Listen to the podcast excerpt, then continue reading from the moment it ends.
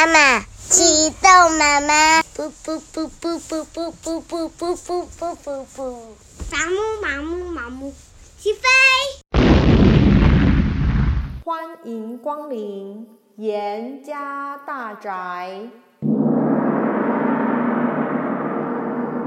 陪双达一起听故事。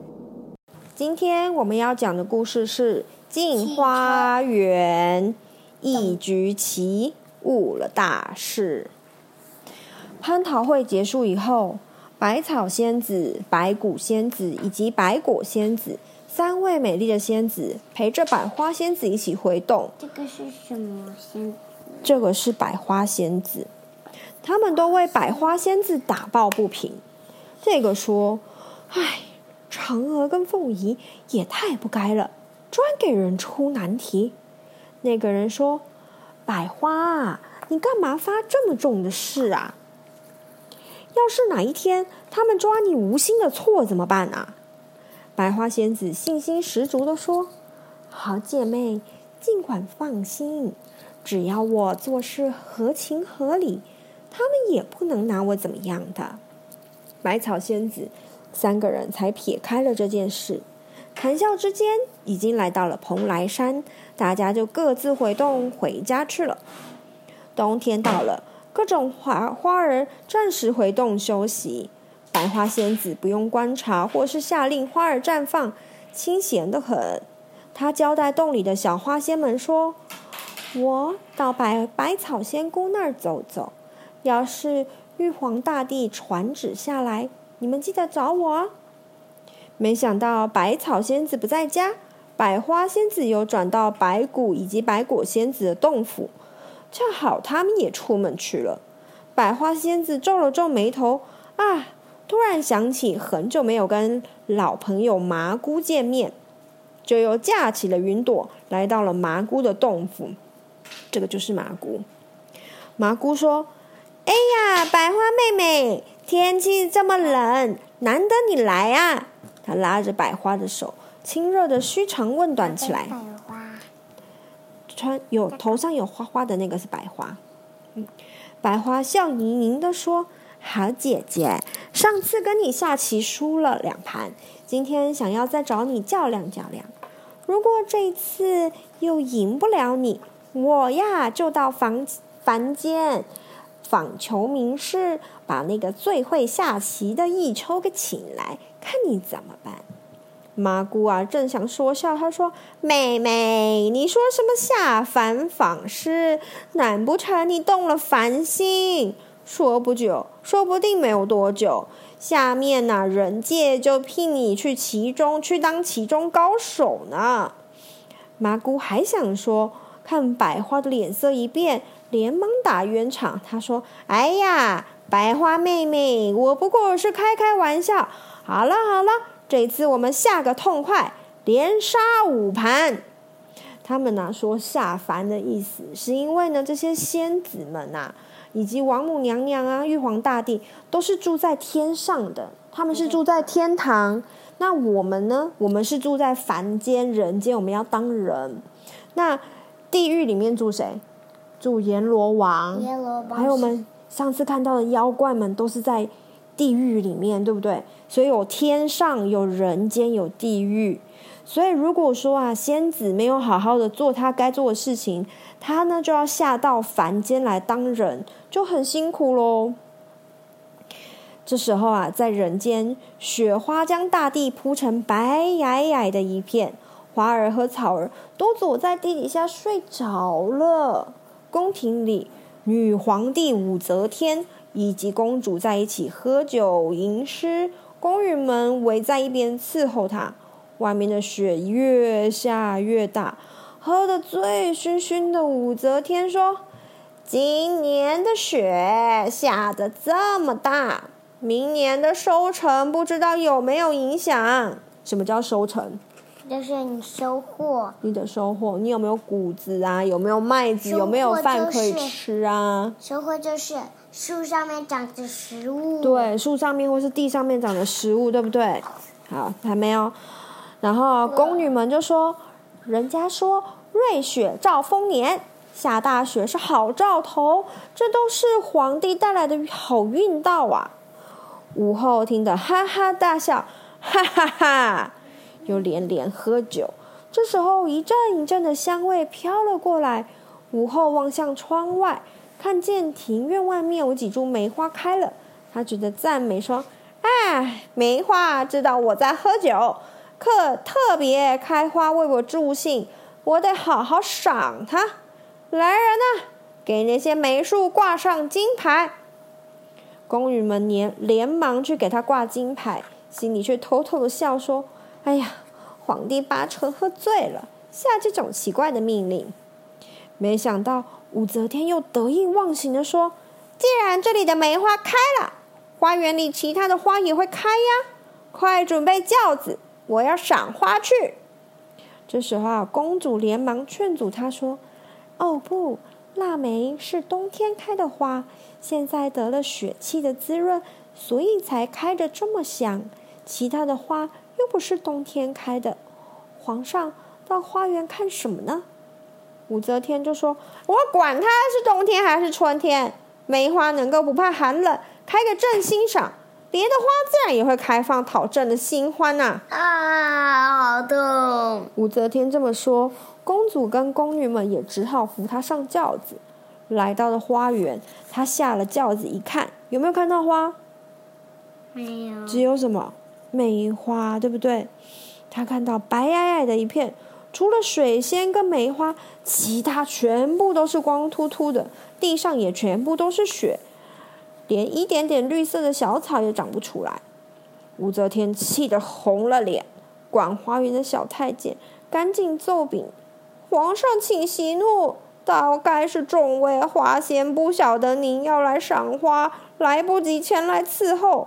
皇上不如下一道圣旨，明天百花准会一起开放。”武则天觉得有道理，就说：“也好，今天已经晚了，朕就开恩，让百花明天再开吧。”宫女接过纸跟笔，写下一行字，写说：“限明天太阳出来以前，百花全部开放，否则通通烧掉。”哦，糟糕！明天没有出太阳以前。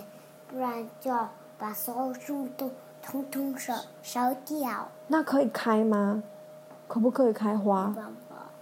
可以开吗？你觉得没办法？那你觉得可不可以开花？嗯嗯。不行吗？公主跟宫女都抿着嘴，不敢笑出声音来。看皇上啊，醉着身子东倒西歪，赶快扶他上轿子回宫休息。而接了令的太监立刻把皇帝亲笔写的圣旨，高高的贴在花园的楼台上。腊梅和水仙看到这道圣旨，吓得要命，急忙回去报信，赶快要告诉百花仙子。没想到百花仙子在干嘛？她有在家吗？没有，她跑去哪里了？这边。她跑去麻姑家下棋了，一直都没有回来呢。只有一些小花仙留着看守洞府。这时候啊，水气水仙气吁吁的跑进了洞。牡丹姐，牡丹姐，不好啦！牡丹啊，一把扶出水仙，朝着梅花问说：“哎，还梅花妹妹，请问发生什么事了呀？”梅花呀，说出武则天的圣旨，把众花仙吓得花容失色，有的人开始哭了起来。要是我明天不开花，我们被烧掉了就死了，怎么办呢？牡丹安慰大家说：“各位姐妹们，不要着急，我和兰花就分别去找百花仙子回来。”这时候啊，菊花、桂花、莲花、杜鹃，所有的仙子们都异口同声的说：“我们、我们、我们也一起去。”天快亮的时候，所有的人都垂头丧气的回来。怎么办？百草、百果、百谷，几位仙姑家都找不到百草。姑娘的仙的影子，我们的百百花仙子到底跑哪儿去了？我们这蓬莱岛周围七万里，不知道有多少仙姑洞府，我们怎么找得到她呢？一下胆小的杨花哭哭啼啼地说：“等主人回来都已经太迟了，我不要被烧死，我就要去开花算了，我不管了啦。”这时候听到杨花这么说，芦花、藤花、蓼花、萱花、葵花、苹花、菱花，所有的花仙子都交头接耳，吵着要下凡开花。兰花仙子要阻止他们都来不及了，就叹口气说。唉，主人一向谨慎，偏偏在这个节骨眼出了事情。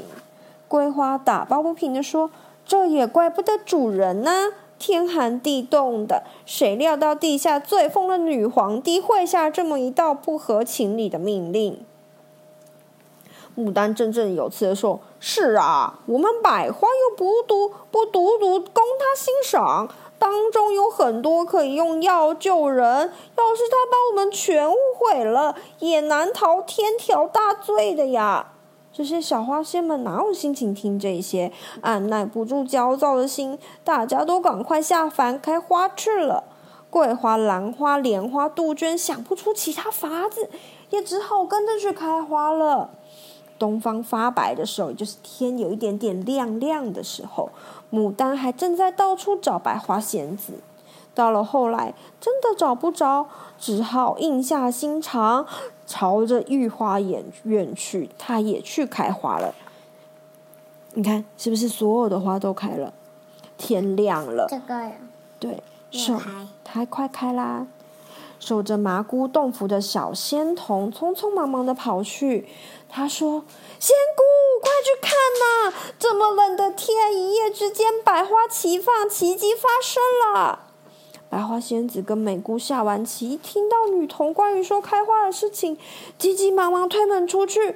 外面的景象的确是美极了，雪不断的下着，宇宙变得多彩多姿，远的近的，到处是一片花海，浓郁的花香扑进百花仙子的鼻子。她猛然惊醒，什么？他们怎么全部跑到地上开花了？哎呀，一定是我昨天不在家，又闹出事情来了。